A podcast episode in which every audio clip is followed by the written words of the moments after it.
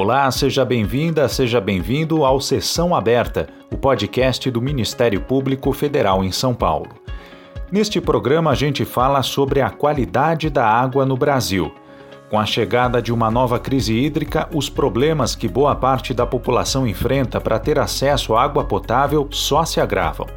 O país tem normas detalhadas sobre os padrões sanitários da água, mas será que no atual cenário isso é suficiente para garantir a qualidade do abastecimento? Bom, nós vamos analisar essa questão e saber quais iniciativas vêm sendo implementadas para a melhoria da água no Brasil nessa conversa com duas convidadas. A Procuradora Regional da República Sandra Akemi Shimadakishi, que é coordenadora do projeto Conexão Água do MPF, e a coordenadora geral de Vigilância em Saúde Ambiental do Ministério da Saúde, Thais Araújo Cavendish. Bom, eu gostaria de começar a nossa conversa com uma pergunta para ambas referente à crise hídrica que o Brasil atravessa. Quais são os efeitos que a escassez de recursos hídricos pode trazer também para o aspecto qualitativo da água disponível ao consumo da população? Thaís, por favor, eu começo com a senhora. É, de fato, o tema que, que inicia a nossa conversa de hoje, ele tem uma relevância da maior urgência para o Brasil como um todo, mas não de maneira democraticamente distribuída, né, já que a crise hídrica ela é uma situação socialmente determinada, ambientalmente determinada, né, ela não acontece de maneira equânime no território brasileiro como um todo. E é, se a gente for falar é, da dinâmica ambiental, né, é, estritamente, do que que, que uma situação de escassez hídrica, né, de seca estiagem acarreta ou pode acarretar de impactos para a qualidade da água, basta a gente pensar num curso d'água qualquer, né, num manancial, num lençol de água subterrâneo, é, o que, que acontece quando a gente tem a redução da vazão daquele manancial, né, a redução da quantidade, do volume de água que ali circula claro, né? Só a gente imaginar, perde-se a força, né, daquele manancial, o, o, seu curso diminui de velocidade e toda vez que a gente observa uma, uma coleção de água, um manancial de água, um recurso hídrico diminuindo de volume e, portanto, modificando a sua dinâmica natural, naturalmente você pensa ou observa-se uma redução da qualidade daqueles parâmetros que classificam aquele manancial de alta qualidade ou de qualidade tratável, né, ou com uma alta balneabilidade, isso a gente falando da água bruta, né? Como é que isso se observa é, de maneira fácil, assim, a olho nu? A principal característica que é possível de observar, né, para a maioria das pessoas, é aquela eutrofização, aquela proliferação de algas das mais diversas, a gente está muito habituado a ver aquela floração verde, né, que forma uma fina camada, um biofilme em cima dos mananciais que são superficiais, né, aqueles que a gente visualiza. E isso é só um exemplo de como a qualidade daquela água se deteriora. Vários outros parâmetros microbiológicos, eles começam a ficar inadequados a partir do momento em que a água perde essa vazão, que é o que garante a sua correta interação com o ar, que é o que garante que micro-organismos não tenham tempo suficiente de contato com matéria orgânica que fica parada e, portanto, não possam se desenvolver demasiadamente naquela água. E aí, esse tipo de, de proliferação de micro-organismos ou de matéria orgânica, tudo aquilo que depende da água não ser tão corrente quanto ela seria naturalmente, né? Isso pode gerar uma série de problemas, desde alteração, por exemplo, no ciclo de vetores de doenças das mais variadas, né? A gente conhece várias doenças hoje em dia conhecidas em saúde pública como relacionadas ao saneamento inadequado, que são aquelas doenças causadas por vetores que justamente utilizam mananciais e grandes coleções de água para se reproduzir, para achar um hospedeiro, né, para depositar os seus ovos. Então, a água passa a se comportar como um reservatório de doenças né, e de agravos dos mais variados. E também, claro, né, não só falando da, da questão microbiológica, mas também a água passa a se comportar como um reservatório de eventuais substâncias e poluentes ambientais dos mais diversos, já que aquela água não tem aquele ciclo de renovação e de água corrente que a gente espera daquele manancial. Né? Daí para frente, isso gera todo tipo de impactos para abastecimento público de água, né? Então, É, a gente tem uma dificuldade dos sistemas de tratamento de água para captar aquela água, porque ela já está inadequada de partida. Então, não é todo o sistema de tratamento que consegue captar uma água de má qualidade e transformá-la numa água de qualidade. Isso quando a gente tem um sistema de tratamento entre a água e a população. Imagine quando a gente não tem nada, né, nesse intermédio. Então, quando a população se abastece diretamente daquela água, como é o caso de comunidades ribeirinhas, populações tradicionais do campo, da floresta, águas, comunidades indígenas, essas pessoas têm uma relação muito íntima com o manancial, com os recursos hídricos e são diretamente prejudicadas quando a gente tem é, uma situação de escassez hídrica e, portanto, um prejuízo da qualidade daquela água. Então, os efeitos são nefastos e é função do setor saúde estar de olho nisso. E a senhora, doutora Sandra, qual a sua avaliação sobre o impacto que a escassez traz para a qualidade da água a que a população tem acesso? É, quando nós pensamos em crise hídrica, a primeira ideia que vem é logo, meu Deus, como vamos lidar com a questão da escassez? A questão da qualidade acaba ficando num segundo plano e definitivamente isso não deveria acontecer. Seja por conta dos problemas já trazidos, elencados aqui pela doutora Thais Cavendish, seja porque é preciso olhar para a questão das verdadeiras causas, né? Quando nós falamos numa questão que já não é mais crítica, mas passa a ser crônica, que é a questão da escassez, nós estamos tendo que enfrentar com muita seriedade, de forma adequada, numa gestão de racionamento da demanda de modo a efetivamente enfrentar a questão que leva à escassez e que acaba trazendo consequências nefastas não só para a saúde pública, como também para a saúde ambiental e a dessedentação humana e animal. Eu acrescentaria aqui a questão do arcabouço de problemas, né, que a doutora Thais trouxe, a questão da dessedentação animal e dos efeitos ecotoxicológicos, ou seja, dos efeitos para a própria natureza, que vai ser também atingida e de forma drástica numa situação de escassez. Porque, como a doutora Thais trouxe, além das questões para a saúde humana, Pense o que aconteceria com a fauna aquática ou para o meio ambiente aquático como um todo, que é, logicamente estão sujeitos a limites em termos de suportabilidade diante de alguns parâmetros bem mais rigorosos, né? Porque são bens mais sensíveis que o próprio humano, né? E além disso, eu traria também a questão da importância da qualidade da água é, frente às, aos novos contextos de problemas sociais. Né? Pense na pandemia. A pandemia acabou nos escancarando que a vacina de primeiro momento, de forma massiva, que nós queremos e podemos ter acesso é a água de qualidade. É, isso vem com o saneamento básico para todos, né, universal, e a questão da qualidade da água passa a ser um fator principal a ser avaliado no momento de, de escassez.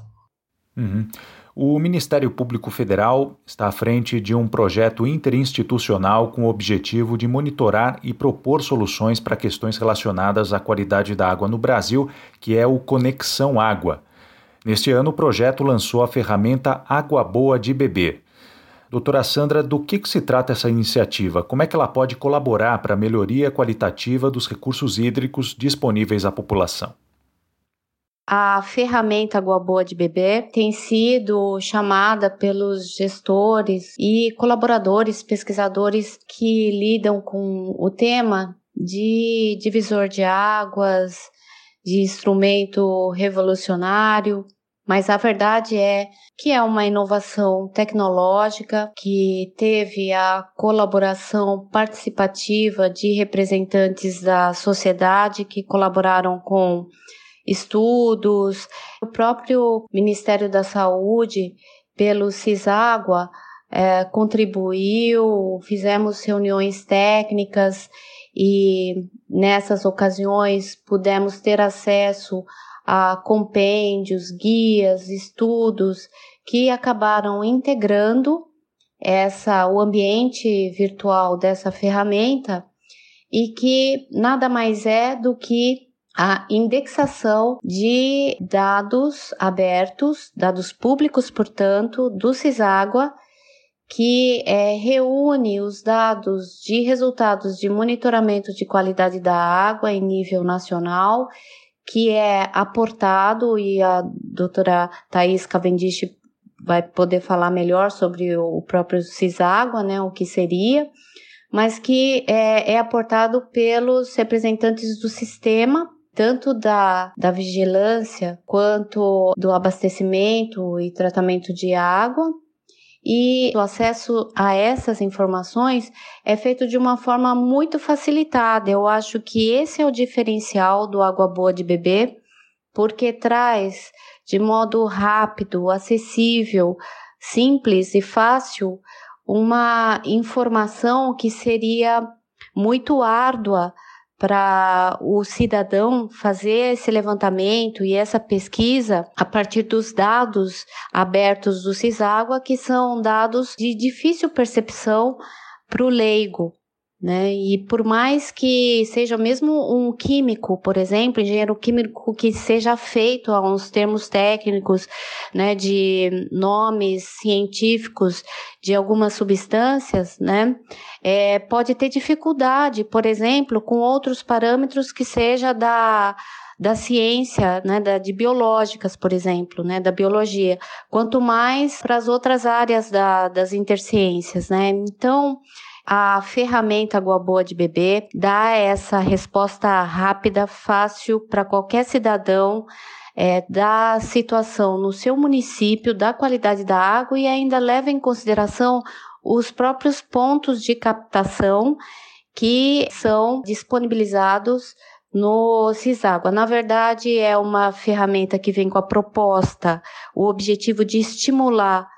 a conscientização de toda a sociedade para o tema, promover a educação socioambiental e, ao mesmo tempo, fazer eclodir discussões, reflexões sobre esse importante tema. É, não é uma ferramenta que vem de modo propositivo a instaurar, digamos assim, procedimentos, ações judiciais. Não é esse o objetivo imediato principal. O objetivo imediato principal é uma ferramenta socioeducativa capaz de provocar essa curiosidade na sociedade para justamente qualidade da água e com o apoio do Ministério Público na sua atuação resolutiva, juntos podermos tentar encontrar alternativas e soluções para equacionar os problemas que forem detectados, porque são N situações, N contextos diferenciados em cada município e o Ministério Público eh, vai se preparar nas fases seguintes do Água Boa de Beber para dar conta de, junto com a sociedade e os gestores, a buscarem alternativas e soluções adequadas para determinada situação e todos podem ter acesso a essa ferramenta pelo endereço agua.mpf.mp.br. Bom, a doutora Sandra falou também sobre o Ciságua. Doutora Thais, o que é o Ciságua e qual a importância dele para o monitoramento da qualidade da água no Brasil? Na verdade, de maneira mais ampla, funciona da seguinte forma. O Brasil, desde 1977, é, dentro do seu arcabouço jurídico, cabe ao Ministério da Saúde regulamentar né, e dizer do que se trata a água potável no território brasileiro desde 1977. Desde então, o Ministério da Saúde exerce essa função de normatizar parâmetros de potabilidade, que é uma coisa, né, dizer o que é uma água potável e o que não é. E a outra parte desse, desse processo, né, de dizer o que é uma água potável e o que não é, é justamente dizer de quem são as competências e responsabilidades de garantir que aquela água deve ser oferecida na condição de potabilidade para a população brasileira. Então, esse, essas duas grandes forças regulatórias né, que existem no Brasil são exercidas pelo Ministério da Saúde desde então, com evolução nesse período, porque a gente começa em 77, antes do SUS, né, isso é importante de dizer, antes da existência do Sistema Único de Saúde, tal qual ele está definido na Constituição Federal de 88. Então, não havia na época o que se falar em secretarias estaduais municipais de saúde, dividindo competências com o Ministério da Saúde, isso não, era é, é anacrônico a gente pensar dessa forma hoje, né? A gente vivia outro sistema de saúde à época com um baixíssimo não dá nem para a gente denominar aquilo de um sistema de saúde pública, né, por assim dizer. Todo mundo que estudou sistema de saúde no Brasil e as suas origens sabe do que eu estou falando. Então, é, com as evoluções vindas né, da Constituição Federal e das novas atribuições do Sistema Único de Saúde, o Ministério da Saúde então começa a normatizar não só aquela primeira parte, que é o padrão de potabilidade, mas também as responsabilidades de, e competências dos entes é, públicos e privados no fornecimento de água potável para a população. E aí, é, dentro desse né, esse arranjo normativo, a gente tem uma, a nossa grande fonte de informação, que aí já não data de tanto tempo assim, a nossa grande fonte de informação, onde o prestador de serviço de abastecimento de água para consumo humano e as vigilâncias municipais e estaduais, elas reportam as informações sobre abastecimento e qualidade da água para consumo humano nesse sistema de informação que foi desenvolvido pelo Ministério da Saúde, que é o CISÁGUA.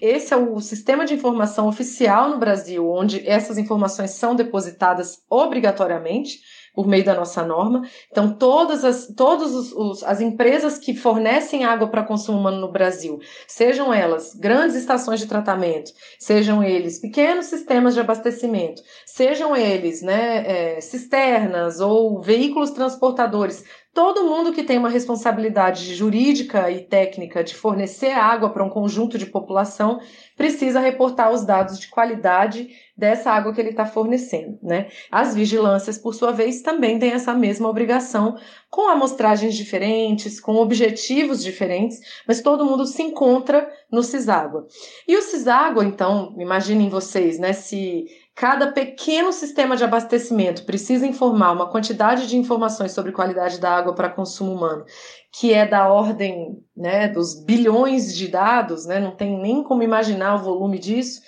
É claro que traduzir essa informação, geoespacializar essa informação e compreender essa informação, quando a gente está falando de mais de 100 parâmetros de potabilidade para uma água ser considerada potável, que é o que a gente tem hoje no Brasil, sem dúvida, isso não é um desafio a ser enfrentado por um cidadão comum. Quiçá por nós, né, que operamos o sistema de informação. A gente, é, diante dessa carga de informação, nós na esfera federal, a gente se preocupa em fazer diagnósticos situacionais anuais, que é o que é possível de fazer na esfera federal contando justamente que as esferas locais, né, desde o prestador, que é o responsável por captar uma água, analisar a qualidade daquela água e só tratá-la se ela for tratável,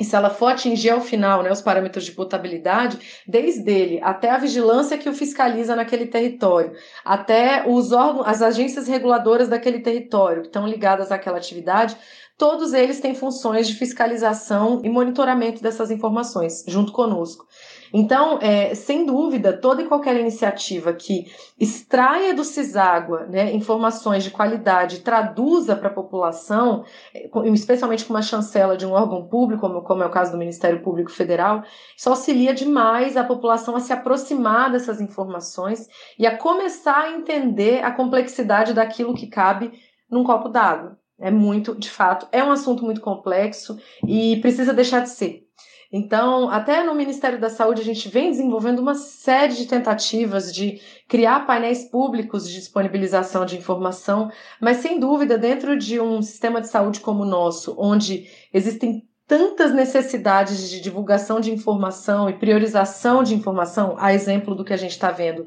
com o coronavírus, as vacinas e tudo que está relacionado a isso, né?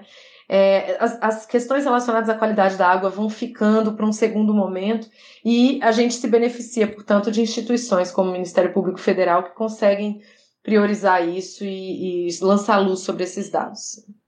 Uhum. Como a senhora disse, o Brasil dispõe de normas sobre os parâmetros de qualidade da água desde 1977, que passam por constantes revisões né, a mais recente entrou em vigor em maio deste ano por meio da portaria número 888 do Ministério da Saúde. Eu gostaria que a senhora nos explicasse o que, que diz essa norma, quais são as novidades após a revisão mais recente e qual que é o arranjo institucional que existe hoje para fiscalizar e fazer cumprir essa portaria. Bom, é, a portaria agora, né, de 2021, a portaria 888, ela vem atualizar todo esse essa trajetória normativa que eu apresentei é, anteriormente, né, sobre essas duas competências do Ministério da Saúde. Uma de regulamentar o padrão de potabilidade, ou seja, dizer, à luz da, da ciência, né, do conhecimento científico mais atual, o que, que é uma água potável no, nas condições brasileiras, no território brasileiro, que diverge em vários aspectos de outras, outras águas que são encontradas em outros territórios mundo afora, ao norte e ao sul né, do, do território brasileiro é, dadas as características geoambientais né, de cada território. E o outro lado da, da norma é justamente definir quem são os responsáveis é, por cada atividade que demanda a captação daquela água e a sua distribuição para a população, seja por que é, solução for. Bom, é, essa portaria, então, como eu disse, né, ela existe, né, essa, essa atribuição do Ministério da Saúde de regulamentar essas questões existe desde 1977 e há algumas décadas, alguns anos, a gente já colocou um dispositivo nessa portaria que dá, gera um comando ao Ministério da Saúde de revisar essa norma de tempos em tempos. Né? A recomendação que está escrita na nossa norma é de cinco em cinco anos. E a gente repara na série histórica do Ministério que essa revisão não acontece de cinco em cinco anos, ela acontece de mais em mais tempo. A janela de revisão é maior, né? E tem várias razões para isso, né? Desde é, complexidade da tarefa, né, porque se reúne-se uma quantidade muito grande de atores para discutir o texto, como também é, o próprio conhecimento científico que vai avançando à medida que a gente achava que terminou uma parte, precisa revisar logo em seguida que achou que terminou. Então, é um processo que tem levado mais do que cinco anos e a nossa tentativa é de garantir equipe suficiente sempre para que a gente cumpra esse prazo de cinco anos da revisão sempre que a gente estiver se aproximando dele, né? É, e aí, então, como eu disse, né, essa portaria regulamenta essas duas grandes questões, e o que a gente tem de novidade em relação à nova norma, né, que foi publicada este ano, em 2021, eu destacaria algumas questões. Claro que se você for fazer um depara, né, olhar, cotejar os textos, o texto anterior com o texto atual, vocês vão perceber é, otimizações do que a gente pode chamar de técnica legislativa, simplificando alguns termos e agrupando alguns assuntos, é, excluindo alguns fragmentos de texto que se repetiam em relação a trechos anteriores e poderiam gerar confusão jurídica. Então, tem isso, né? Tem uma otimização e um amadurecimento do texto, mas tem também, né? É, se a gente for olhar o, o principal, é, essa primeira função né, da norma de regulamentar os parâmetros de portabilidade em si, a gente teve várias mudanças em parâmetros. Né? Então, por exemplo, quando a gente olha para os parâmetros microbiológicos, a gente observou o conhecimento científico, né, no que tange a você otimizar parâmetros microbiológicos que são mais sensíveis, que são mais efetivos para o monitoramento de determinados riscos à saúde, em detrimento de outros que também eram exigidos dos prestadores de serviço e que só geravam custos excessivos sem agregar tanto em conhecimento sobre os riscos. Então a gente abdicou de alguns parâmetros, incluiu novos parâmetros que são mais sensíveis, isso na, quando a gente fala de microbiológicos. Lá nos radiológicos, a gente foi atrás totalmente da CNEM, que é a Comissão Nacional de Energia Nuclear no Brasil, e fomos atrás da mais recente regulamentação que eles fizeram sobre a presença de radionuclídeos em água. Então, tá tudo adequado ao que eles fizeram, eles revisaram o texto conosco, né? É, quando a gente fala dos parâmetros químicos, né, que são os mais visados na nossa portaria, que são os que a, a ciência evolui mais e mais produz conhecimento a cada ano, né? A gente teve, por exemplo, no parâmetro, nos parâmetros inorgânicos, a gente conta agora com 13 parâmetros, mantivemos 14, excluímos 1. Então, no, no, saldo, né, a gente tem 13. Nas substâncias orgânicas, a gente manteve 11, excluiu 4 e incluiu 5, totalizando 16 substâncias orgânicas presentes no nosso padrão. Agrotóxicos, a gente manteve 23 dos parâmetros que já eram regulamentados, excluímos cinco que já não se encontra historicamente há décadas no Brasil e por isso a exclusão, porque já estão banidos do território brasileiro há bastante tempo. Desses cinco excluídos, a gente preferiu incluir novos 17, né? Para justamente otimizar o monitoramento para aquilo que está sendo largamente utilizado no país, em detrimento daquilo que já não se usa há muito tempo e já não se detecta também há muito tempo, né? É, e subprodutos da desinfecção, que são parâmetros químicos né, ligados totalmente à tecnologia de tratamento da água, que também oferecem riscos à saúde. A gente manteve sete desses parâmetros, não excluímos nenhum e incluímos três novos parâmetros que podem ser aí subprodutos do processo de desinfecção, que utiliza cloro e outras substâncias químicas, totalizando 10, né? 10 parâmetros dessa natureza. E aí, é, outras coisas que eu destacaria, né? Voltando para o nosso tema inicial da nossa conversa sobre crise hídrica, escassez hídrica. É, a gente adotou uma postura muito transparente sobre veículos transportadores nessa nova norma. Né? A gente está é, atendemos ao chamado de muitos colegas nos territórios estamos denominando expressamente o veículo transportador de água potável para consumo humano como carro-pipa, que é assim que ele é conhecido no território brasileiro. E chamar de veículo transportador pode gerar toda uma série de confusões, como gerou no passado. Então a gente assumiu a terminologia de carro-pipa e ela está assim descrita na nossa norma. A gente criou uma série de novas exigências para para carros-pipas que não existiam na norma anterior e que a gente ficou bastante assustado com a prevalência cada vez maior dessa forma de abastecimento, principalmente no semiárido nordestino, mas também em bolsões de escassez hídrica na região sul, região sudeste e centro-oeste. Isso tende a se intensificar, por isso a nossa preocupação com uma uma dureza em cima dessas formas de abastecimento, né? Nós também incluímos como um dos instrumentos, né, do programa oficialmente, né, um dos instrumentos do Programa Nacional de Vigilância da Qualidade da Água para Consumo Humano, as diretrizes nacionais para atuação em situações de surtos de doença de veiculação hídrica, que é um, um documento também produzido pelo Ministério da Saúde em parceria com as secretarias estaduais de saúde, que orienta no detalhe é, a, a atuação das secretarias e das vigilâncias para investigação de surtos e evitar surtos de veiculação hídrica, né? É, e aí, por fim, eu destacaria também que é, os prestadores de serviço, né, de abastecimento de água para consumo humano, diante da nossa nova norma, tem a faculdade, né, e a, às vezes até a obrigação de alimentar o Ciságua, como é o caso de muitos sistemas de abastecimento já fazem hoje. O, Ciságua já oferece uma conexão com os sistemas de informação das prestadoras de abastecimento, então isso já é possível e é muito mais rápido e oportuno do que o prestador de serviço informar os dados à vigilância e a vigilância digitar esses dados no Ciságua. Essa triangulação atrasa a chegada dos dados à esfera nacional. E eu ficaria por aqui, porque eu acho que essas são as principais é, novas disposições da nossa norma, mas claro que quem for fazer um estudo detalhado vai encontrar muitas mudanças, né? Uhum. E a senhora doutora Sandra, qual a sua análise sobre essa portaria que está em vigor? O conteúdo dessa norma é suficiente para garantir que a água consumida pelos brasileiros seja de boa qualidade? É, a resposta da doutora Thais Cavendish foi completíssima e ela acaba demonstrando como que, na verdade, essa recente norma, que é a portaria 888, que acabou alterando o anexo 20 da portaria de consolidação número 5 de 2017, como que ela atua em cima de complexidades de demandas por segurança hídrica. E bem por isso, podemos dizer que essa norma se torna também uma norma desafiante e de difícil atendimento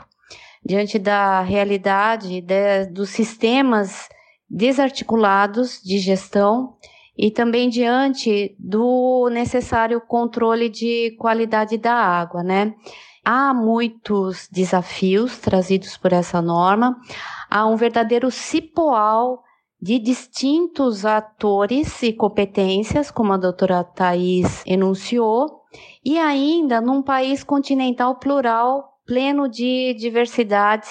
e de desafios sociais e ambientais, né? Então, a norma, olhando para todas essas demandas, mesmo assim, ainda acredito que não atingiu o objetivo principal de eliminar os maiores riscos à saúde pública,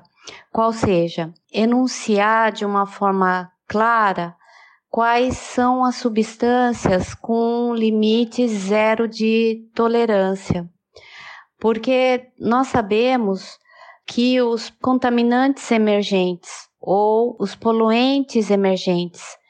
que causam impactos muito nocivos à saúde pública e à saúde ambiental, na verdade não conseguem ser eliminados ou exterminados com a tratabilidade convencional. E nós sabemos que a realidade brasileira, é, embora existam avançadas tecnologias e tratabilidade da água, elas são muito caras.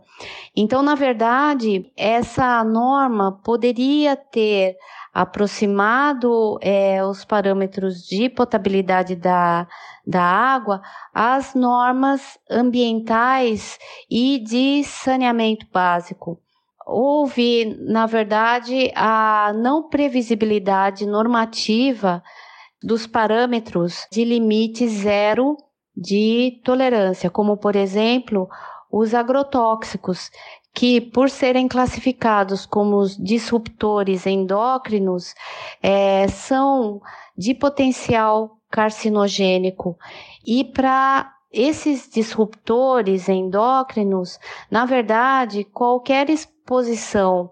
crítica ou crônica de vulnerabilidade frente ao uso de um produto com agrotóxicos vai gerar uma toxicidade em termos de saúde ambiental e saúde pública. Então, não só uma política de tolerância zero com esses elementos, mas começar a trabalhar também as questões em nível de diagnósticos situacionais para aplicação de mapeamentos de zonas hídricas de risco né? E diagnosticar é, quais seriam diferenciados tratamentos ou especificidades né, de, de determinado tratamento nessas situações ou nessas áreas de risco para um controle de risco mais rigoroso, né? Como exige a nossa Constituição no artigo 225, parágrafo 1 incisos é, 5 e 7 né, que trazem aí o novo princípio da precaução, também conhecido como princípio do controle do risco, né? Então, são essas considerações, além de outras, mas essas são as principais em relação à nova norma revista de potabilidade da água. Bom, nessa reta final da nossa conversa, eu queria lançar mais uma pergunta para ambas, que é sobre o que, que acontece daqui para frente, né? Quais são os próximos passos e os maiores desafios em relação à eficiência da política de gestão da saúde ambiental no Brasil, principalmente sobre a questão da água? Doutora Sandra, por favor. É, bom, eu acho que a nossa convidada de honra vai concordar, espero que sim, com essa observação de próximos passos, né? mas eu acredito que o governo, os governos de todas as cidades, independentemente do tamanho, né, do índice populacional de cada cidade, é, deveriam se articular melhor com a sociedade civil organizada, porque todos têm muito a colaborar, todos podem ajudar em medidas preventivas de proteção do meio ambiente, porque a gestão das águas ela é integrada com a proteção do meio ambiente. Então nós temos que, antes de mais nada, conservar os nossos aquíferos, conservar os nossos rios, as águas superficiais e os mananciais superficiais e subterrâneos, cuidar das nascentes, enfim, é, evitar a poluição e, é, como próximo passo, assumir que todo cidadão tem sim um dever de aceitar ser capacitado ou educado, né? E também passar para o outro essas informações, conscientizar o outro, porque todos nós juntos vamos ao final colher um melhor resultado e melhorar a gestão preventiva da conservação da água, porque nós não temos no, nesse país continental como gastar altos recursos, nem mesmo as empresas de tratamento e de abastecimento, de é, dispor de muitos recursos financeiros ou de grande investimento para a tratabilidade da água com as melhores tecnologias disponíveis. Né? Nós temos hoje tratabilidade até com nanotecnologia, de nanobolhas com ozônio, mas enfim, qual é o custo dessa tratabilidade para grandes sistemas de abastecimento de água, né? Ou seja, não é melhor prevenirmos e cuidar do nosso meio ambiente, ao invés de optarmos por tratar de um paciente ou de uma água de má qualidade numa UTI ou num tratamento intensivo, se nós podemos, por é, medidas com várias barreiras, sentinelas, com planos de segurança da água, com planos de segurança hídrica em relação à quantidade, planos de segurança da água em relação à qualidade, enfim, dar conta desse recado e sempre também olhar para formas né, de outras experiências, né, fazer um benchmark, ou seja, uma comparação com o que já é aplicado lá fora e tentar importar as boas práticas aqui para a nossa situação. Como, por exemplo, diante da dificuldade organizacional, logística, da reunião de tantos técnicos e atores para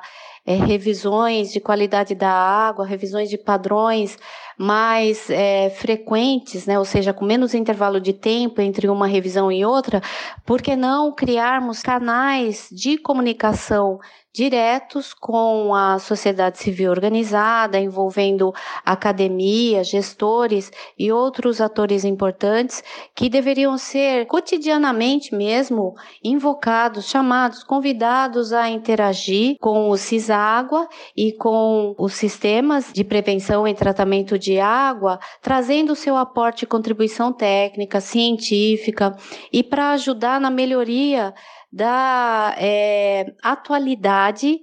de normas de potabilidade, né? Porque a norma, para ser efetiva, precisa realmente ser é, eficiente no sentido de atender demandas atuais, né? A atual norma revista, ela enfrentou muito bem esse desafio, enfrentou diversos gargalos, chamou a sociedade, convidou a sociedade para participar dessa discussão, mas isso deveria acontecer de uma forma mais facilitada, mais ágil e com maior frequência. Também nós deveríamos permitir que esses estudos técnicos ou conclusões de um compêndio ou de uma reunião de estudos técnicos num determinado sentido pudessem efetivamente orientar novos padrões de potabilidade, elevando os limites de potabilidade para um limite mais rigoroso no sentido de ser efetiva em relação à qualidade da água que queremos, que é a água segura. Mais do que água potável, nós queremos segurança da água, né? Então, nesse sentido, pensaria nessa política de saúde ambiental e de qualidade da água para todos. Uhum. E a senhora, doutora Thais, quais são as próximas etapas que a senhora vislumbra para o aperfeiçoamento da gestão ambiental no país, sobretudo em relação à qualidade da água? é, não cabe num podcast, né? O que todos nós pensamos sobre próximos passos, caminhos a seguir, né? Isso são as grandes questões que estão diante de nós, brasileiros e da humanidade como um todo. A gente já produziu é, impactos nesse planeta nas últimas décadas, né, nos últimos 100 anos, que este planeta jamais conheceu nos seus milênios de existência, né? Então, a nossa pegada já está muito profunda aqui. E qualquer coisa que a gente discuta agora, nessa lógica do que fazer né, nos próximos passos, quando a gente fala de saúde ambiental, gestão ambiental, ela está sempre dialogando com uma lógica de adaptação, uma lógica de é, tentativa de mitigação, mas quando a gente olha para o setor saúde, né, que é um setor é, onde basicamente todas as consequências de outras políticas recaem, né, os custos, as externalidades que não são contabilizadas em todos os processos produtivos e de desenvolvimento econômico recaem sobre saúde e meio ambiente. Isso é clássico, qualquer teoria de é, economia clássica ou moderna consegue documentar isso com nomes diferentes, né? Eu gosto de externalidades por isso, porque é, não entra na conta, mas entra nesta conta, né? O sistema de saúde paga por isso e o, os ecossistemas o meio ambiente pagam por isso, isso é nítido. Então, é, para ficar muito no concreto e na realidade, né, naquilo que está no nosso horizonte como setor saúde, eu diria que é muito importante, muito importante, a gente tenta muito advogar por isso, é, no Ministério da Saúde, que a gente seja agentes de influência para outras políticas, né? É, exemplos de conselhos nacionais né, de políticas públicas, como Conselho Nacional de Recursos Hídricos, Conselho Nacional de Meio Ambiente, Conselho Nacional de Saúde e as suas estruturas espelhadas né, nos municípios e nos estados, porque é ali que se definem os rumos, é ali que se definem as prioridades, é ali que se discute novas propostas legislativas, e é, essa abordagem de saúde em todas as políticas é algo que a Organização Mundial de Saúde já recomenda há bastante tempo, que qualquer política pública que se desenvolva, qualquer sistema de desenvolvimento tenha, no fim da cadeia, um resultado benéfico para a saúde da população e que isso não seja só o desenvolvimento pelo desenvolvimento. Quando a gente fala de qualidade da água, segurança hídrica, é, escassez hídrica, isso tem tudo a ver, justamente porque, pensando o Brasil, né, quando a gente olha para o Brasil, uma população como a do Brasil, que tem seus direitos básicos negados há muito tempo, desde que o Brasil se chama Brasil, né? É, e, em contrapartida, tem um, um, um regime de urbanização totalmente atropelado, acelerado, a revelia do que são os direitos básicos de moradia, de acesso à água, de saneamento,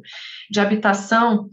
é muito difícil conciliar políticas que vão nessa direção do desenvolvimento urbano desenfreado, da produção agrícola desenfreada, com uma, uma lógica de pouco controle né, no que tange ao lançamento de, de efluentes em recursos hídricos, e a garantia do acesso à água para essa população que teve isso há tanto tempo negado. É difícil mesmo de orquestrar essas questões. Então, quando uma população, numa habitação popular, é, numa localidade X, tem um acesso a uma água limpa, de qualidade, isso é um bem, é um direito, é uma conquista tão, tão nobre que é, fica até difícil para a gente pensar, não, peraí, se você, se essa sua água que está chegando limpinha na sua casa, que você ingere com qualidade, que você consegue fazer todas as suas atividades, ela não está adequada nos parâmetros X, Y, Z, para, suspende essa, essa, esse fornecimento que está errado. É complexo isso, é complexo. A gente nega mais uma vez à população o direito que ela suou tanto para conquistar. Então, se eu pudesse sintetizar o desafio que está diante de nós agora, é esse: é o desafio de o país parar e olhar para que caminho nós vamos. A gente já viu outros países no mundo se desenvolverem nessa lógica e terem que voltar 50 passos atrás e terem que repactuar todas as suas políticas. A gente está vendo a União Europeia e Estados Unidos com bilhões e trilhões de investimento em economia verde, em práticas mais sustentáveis, para garantir que todas as gerações possam ter acesso à água segura daqui para frente, ar seguro, ar de qualidade, né, não só água. Então, o Brasil está diante de um momento em que a nossa norma da qual a gente está falando aqui e tantas outras, como a Política Nacional de Recursos Hídricos, a Política Nacional de Meio Ambiente, o próprio Sistema Único de Saúde, na minha humilde opinião, precisam ser levados a sério eles precisam estar garantidos com um orçamento decente, eles precisam ter equipe decente para conduzir é, é, toda essa lógica, eles precisam parar de, de degladiar a gente precisa ter é, um espaço tranquilo para falar de saúde ambiental, para falar de desenvolvimento sustentável, para implementação da Agenda 2030, para pensar que é, autorizar esse empreendimento com essas características vai impactar aquele manancial de tal e tal forma, e, portanto, a captação e tratamento vão ficar inviabilizados. Então, tem uma série de coisas para a gente discutir no Brasil na ordem da macropolítica, né, na ordem das prioridades de para onde vai o país e não só em normas infralegais que a gente vai tentando conciliar né, os, os, as grandes permissões com os impactos à saúde, né, que isso é até, a gente está baseado numa diretriz da OMS para isso. E aí, por fim, eu fecho justamente com o que a Sandra traz, né, sobre participação, que eu acho que é, é, falando do Sistema Único de Saúde, talvez seja o sistema de política brasileira que mais avançou nesse sentido de participação, mas mesmo assim, quando a gente olha para fora, eu, na minha dissertação de mestrado, estudei muito o sistema canadense de gestão de substâncias químicas e como eles são avançadíssimos na, nos canais de participação constante da sociedade, seja ela a sociedade civil per se, como também a sociedade acadêmica, como é, outros órgãos, né? A gente tem muito a avançar nisso, assim, é, acho que é uma reflexão direta do, disso que eu falei anteriormente, de para onde o país quer ir, né, de como é que a gente quer ouvir a população para chegar nesse avanço. Então, isso precisa de vontade política, né? Isso precisa de orçamento para garantir a participação, precisa de orçamento para garantir comunicação, precisa de gente, gente concursada, gente de posse né, de um cargo estável para estar tá ali executando essa atividade. E isso também precisa de sistema, né? A gente precisa aprender com esses países que avançaram nisso, é, para garantir que isso não seja só uma prática individual de uma pessoa ou outra, mas que isso seja uma, um rito institucional, né? Então tem muito que avançar, muito mesmo, e sem dúvida, nós aqui, como pequenos atores desse sistemão, a gente vive olhando para fora para tentar aprender, né? E esse processo de revisão da nossa norma atualmente já é um pouco do reflexo do que a gente aprendeu lá fora. Esperamos continuar evoluindo. Essa foi a nossa conversa com a Procuradora Regional da República, Sandra Akemi Shimadakishi, e a Coordenadora Geral de Vigilância em Saúde Ambiental do Ministério da Saúde, Thais Araújo Cavendish. E nós estamos chegando ao fim desta edição do Sessão Aberta, um podcast produzido pela Assessoria de Comunicação da Procuradoria da República em São Paulo. Muito obrigado pela sua companhia e até a próxima edição.